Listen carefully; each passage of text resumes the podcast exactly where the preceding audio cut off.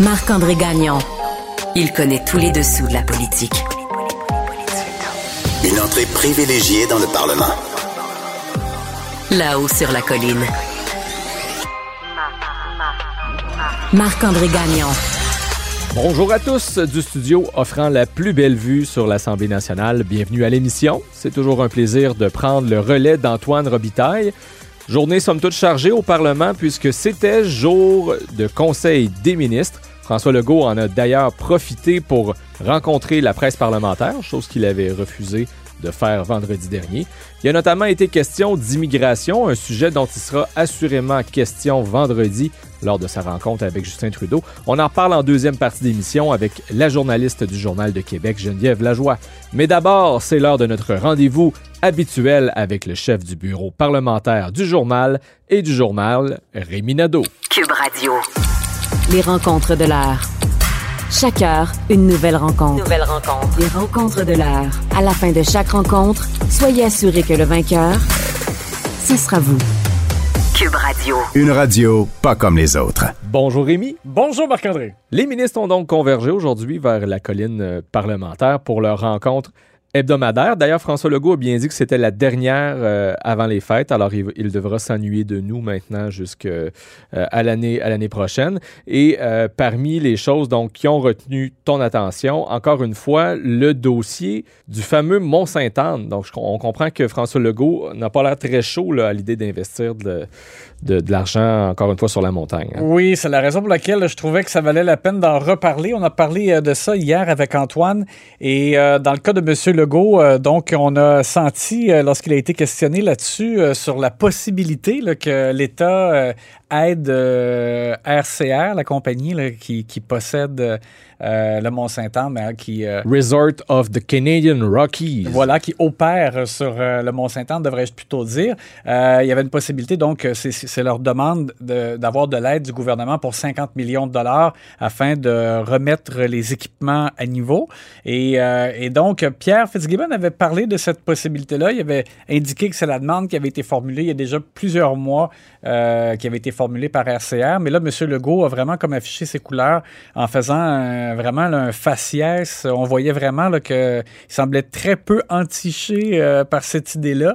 Euh, il a dit carrément, je trouve ça effrayant ce qui est arrivé en parlant de la gondole euh, qui s'est écrasée sur la montagne tout juste avant que, que la, journée commence, la journée Samedi de- dernier, ouais. c'est ça, et, et qu'il y avait des, des skieurs qui attendaient en bas là, pour embarquer dans le remont-de-pente. Euh, alors, euh, il a vraiment dit, on n'est pas là en parlant de cette possible aide de 50 millions de dollars. Euh, il a vraiment dit, on est, on est loin de là même, et euh, qu'il est allé loin aussi en disant, Ben, on peut l'écouter. oui, parce que j'allais dire, il est allé loin en disant même que RCR, euh, ça n'a pas été, dans le fond, euh, un bon euh, gestionnaire euh, des équipements là, au cours des dernières années. Donc, on va écouter justement le commentaire qu'il a formulé. On n'est pas là du tout. On n'est pas là du tout. Euh, euh, écoutez, euh, moi je trouve ça effrayant ce qui est arrivé. Euh, il y a un rattrapage euh, euh, monstrueux à faire sur les équipements au euh, Mont-Saint-Anne.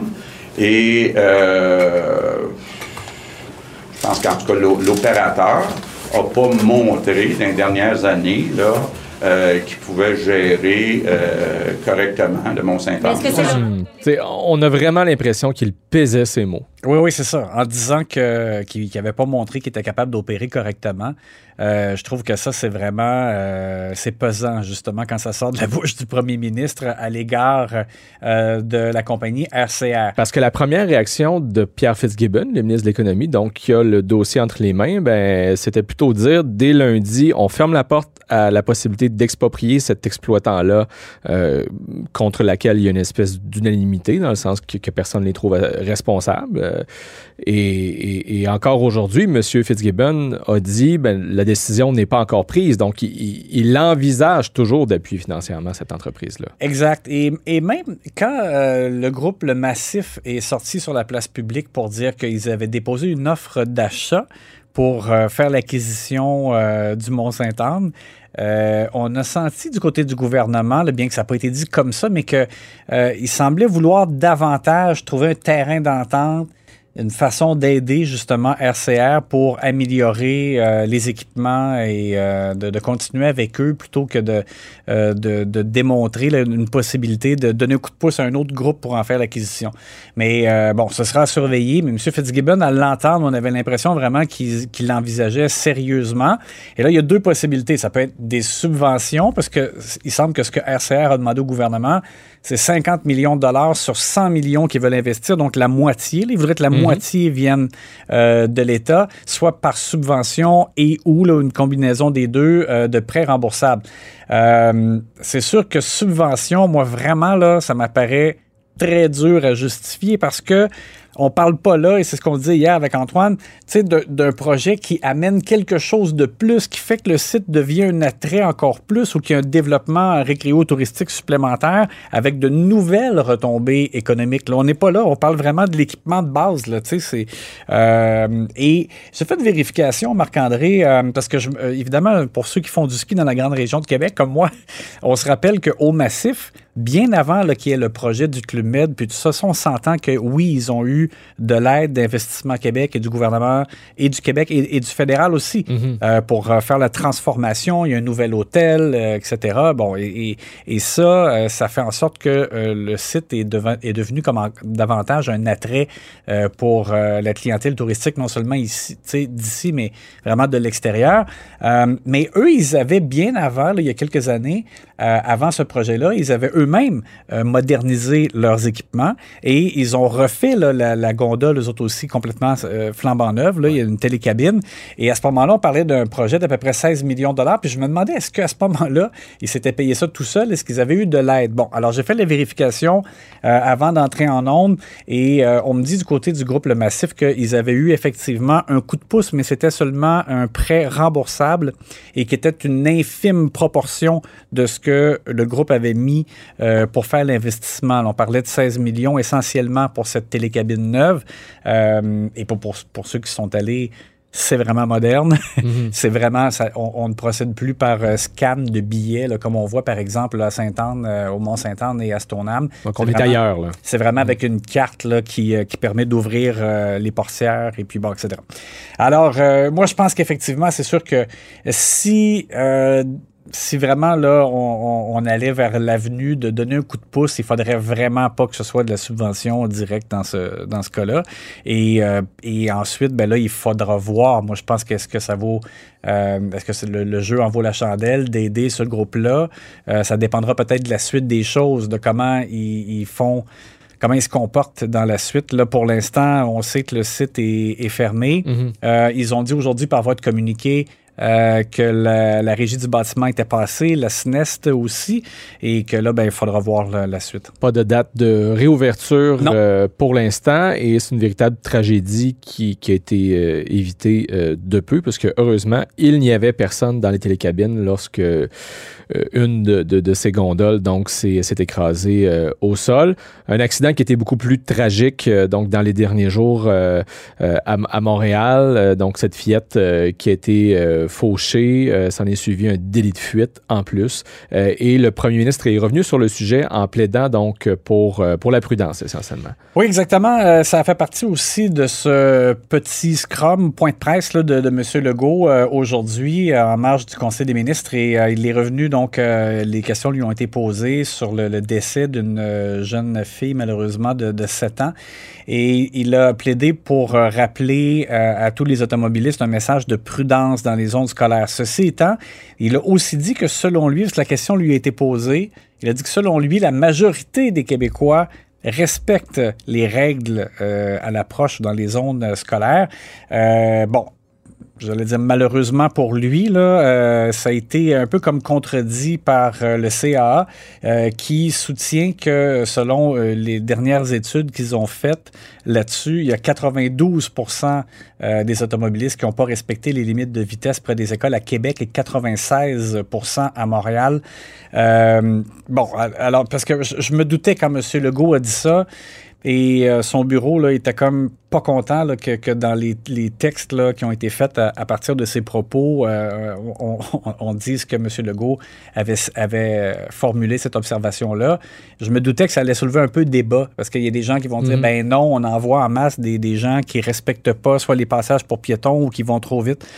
Bon, alors, ouais, on s'entend que François Legault, ça fait probablement quelques années qu'il n'a pas conduit sa propre voiture. Là. Oui, ouais, c'est ça, que ce soit l'approche de son scolaire ou pas, là, mais euh, effectivement.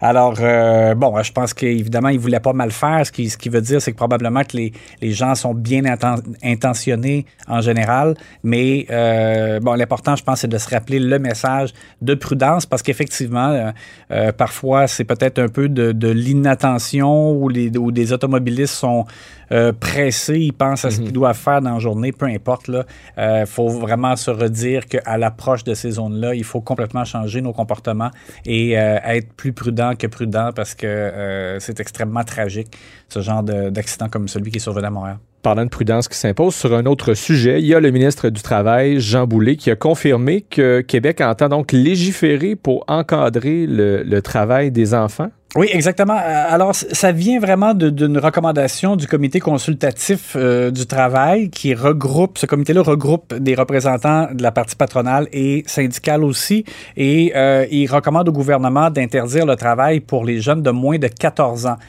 à l'exception de certaines choses, comme par exemple cueillir des fruits dans les champs, ou euh, on pense par exemple à des jeunes, des fois qui sont aides-moniteurs dans un camp de vacances ou un terrain de jeu, là, euh, organisation de loisirs dans une municipalité. Bon, euh, sauf Camelot peut-être. Oui, Camelot, ça serait important. Euh, mais oui, blague à part. Donc c'est ça. Et, et, le comité consultatif aussi recommande que pour ce qui est de ceux qui ont 14, 15, donc les 16 ans et moins, qu'on limite à 17 heures par semaine le, les heures de travail pendant l'année scolaire pour éviter que des jeunes donc consacrent trop de temps à aller euh, travailler et euh, que ça affecte par exemple leur rendement académique ou leur euh, le, le, temps qu'ils consacrent aux études. et Jean Boulet, j'ai senti dans ses commentaires euh, en marge toujours du Conseil des ministres aujourd'hui dans les corridors du Parlement, euh, qui a, qui a l'air vraiment très favorable à cette recommandation-là. Ben, ce qu'il dit, c'est qu'il y a un projet de loi qui va être déposé au début de l'année 2023. Il n'a pas encore dit exactement qu'est-ce que ce sera parce qu'il dit que lui-même poursuit des consultations sur le, euh, comme ministre à cet effet-là. Donc, on verra le résultat euh, lorsque ce sera déposé. Euh, on va écouter donc ce qu'il a dit dans le corridor là-dessus. Je suis conscient qu'on est en contexte de pénurie de main-d'œuvre. C'est la raison pour laquelle il y a de plus en plus d'enfants dans le marché de l'emploi. Il faut assurer leur persévérance scolaire et leur santé, sécurité, intégrité physique et psychique. Et c'est ça qui m'anime actuellement. Et c'est la raison pour laquelle j'ai l'intention de déposer un projet de loi, mais c'est pas pour enlever des employés. Moi, je poursuis mes consultations, on verra le contenu du projet de loi, mais il faut trouver une position d'équilibre, il faut protéger nos enfants qui travaillent dans des con conditions parfois difficiles, donc j'ai l'intention de poursuivre dans la même direction. Alors voilà qui est dit. Euh, et sinon, ben, demain sera une autre journée avec un, dépôt donc d'offres patronale, donc du gouvernement, euh, pour le secteur euh, public. Donc, ce sera certainement à, à, surveiller. Un gros morceau avant les fêtes. Oui, exactement. Puis ça, c'est évidemment, on va, on va en parler pendant les prochains mois. Vous savez à quel point c'est toujours long, ce genre de négociations-là. Il va y avoir des ultimatums. Puis là, tu as un suspense à un moment donné avec un échéancier. Vont-ils s'entendre? Oui, non. Bon, généralement, ça se règle bien. Il faut rappeler que dans le cas de la dernière négociation, il y avait vraiment comme une, nouvelle approche du gouvernement Legault. Euh, on a procédé des augmentations salariales différées dépendamment des secteurs pour aider à aller chercher des gens dans des secteurs où il y a davantage de pénurie. Euh, on a fait un rattrapage, par exemple, pour les enseignants en augmentant le, leur salaire dès l'entrée et en augmentant aussi le, dernier échelon de la fourchette pour euh, leur salaire. Les enseignants ont profité vraiment d'une bonne, d'une bonne hausse. Les préposés aux bénéficiaires, même chose parce qu'on en avait besoin euh, ben, des infirmières. Alors bref, il y a eu des... Euh, on faudra voir si de, dans le cadre de la prochaine négo, quelle approche on a. Je pense que l'aspect la, euh, différé est fait, mais est-ce qu'il y aura encore des secteurs comme des psychologues, par exemple, où on a vraiment besoin? Mm -hmm. ben, Peut-être. à suivre demain, je te ouais. propose la chose suivante, c'est que dans ce même studio, nous serons devant les mêmes micros pour euh, ben, faire le point, euh, revenir sur ce qui euh, aura été présenté donc, été aux médias. Ouais. Exact. Merci beaucoup, Rémi Nadeau, qui est chef du bureau parlementaire du Journal de Québec et du Journal de Montréal. Vous écoutez, Vous écoutez. Là-haut sur la colline.